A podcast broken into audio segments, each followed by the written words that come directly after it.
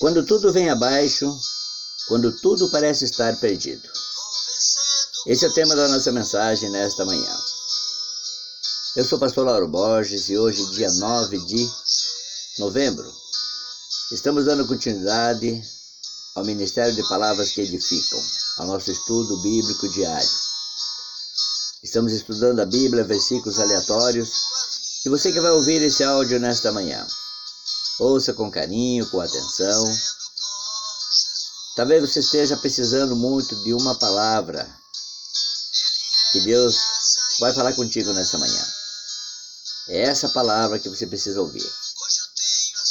Pai querido, Pai amado, muito obrigado por mais um dia na tua presença, estudando o teu evangelho, aprendendo, ensinando.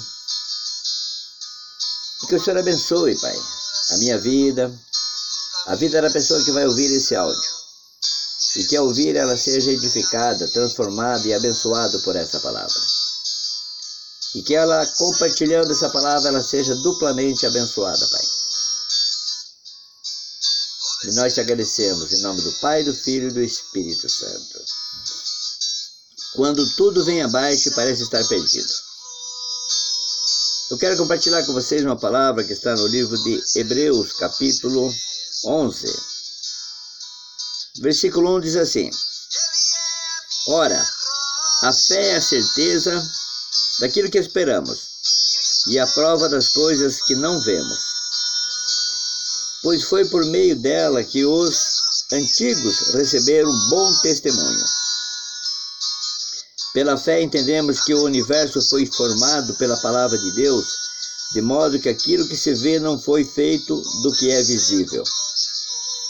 Pela fé, Abel ofereceu a Deus um sacrifício superior ao de Caim. Pela fé, ele foi reconhecido como justo quando Deus aprovou a sua oferta. Embora esteja morto, por meio da fé ainda fala. Pela fé, Enoque foi arrebatado de modo que não experimentou a morte e já não foi encontrado porque Deus o havia arrebatado pois antes de ser arrebatado recebeu testemunho de que tinha agradado a Deus. Sem fé é impossível agradar a Deus, pois quem dele se aproxima precisa crer que ele existe e que recompensa aqueles que o buscam. Que palavra maravilhosa. Amados, quando alguém com muita ansiedade espera os resultados de um exame médico. E é muito deprimente a pessoa saber que está com uma doença muito grave. As esperanças vão se esvaindo. Tudo aflige aquela pessoa. Tudo vem abaixo. Os esforços de toda uma vida redundam em nada, e os projetos futuros perdem os sentidos. Um muro se constrói e separa aquela pessoa do mundo, do resto do mundo.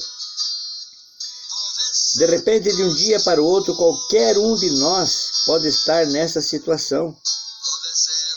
Nada pode impedir isso. Aquele que exclui Deus de sua vida e pensamentos terá pouco tempo para se recuperar, para se ocupar do porvir eterno. Mas será muito tarde? Não. Deus, em sua graça, ainda lhe concede um período para colocar em ordem a questão dos pecados e crer no Senhor Jesus e Salvador. Hoje não é muito tarde para ter paz com Deus mediante o perdão dos pecados. Não é muito tarde para ser salvo pela fé na obra do Senhor Jesus lá na cruz. Não é muito tarde para confiar no amor de Deus revelado na Bíblia, para se preparar para um glorioso futuro com Ele. Pai nosso que estás no céu, santificado seja o vosso nome. Venha a nós o vosso reino e seja feita a vossa vontade, assim na terra como no céu. O pão nosso de cada dia dai-nos hoje. Perdoa as nossas ofensas, assim como temos perdoados a quem nos tem ofendido. Porque teu é o reino, o poder e a glória para todos sempre. Não me deixes cair em tentação. Tanto oramos que o reino de Deus chegou. Quando tudo vem abaixo, quando tudo parece estar perdido, Jesus fala contigo.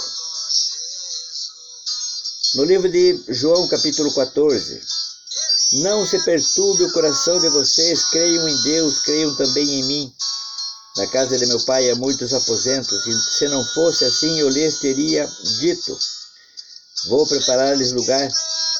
E se eu for lhes preparar lugar, voltarei e os levarei para mim, para que vocês estejam onde eu estiver. Vocês conhecem o caminho para onde vou. Quando tudo vem abaixo, só permanece o que não pode ser abalado, os resultados da obra do Senhor Jesus. Tanto oramos que o reino de Deus chegou. Então o terrível veredito não será mais uma condenação irremediável, já que o fim do caminho nesse mundo se transforma, se transforma na efetiva entrada na casa do Pai. Sempre temos uma oportunidade. Deus, Ele ainda reserva um tempo para mim e para você, para que possamos se consertar com Ele mediante o perdão dos pecados. Tome posse dessa palavra nessa manhã. Pai querido, Pai amado, muito obrigado por mais um dia na tua presença, Deus aprendendo, ensinando e propagando o teu evangelho. E se o Senhor permitir, amanhã estaremos aqui com mais palavras que edificam. Deixe-me ajudar você.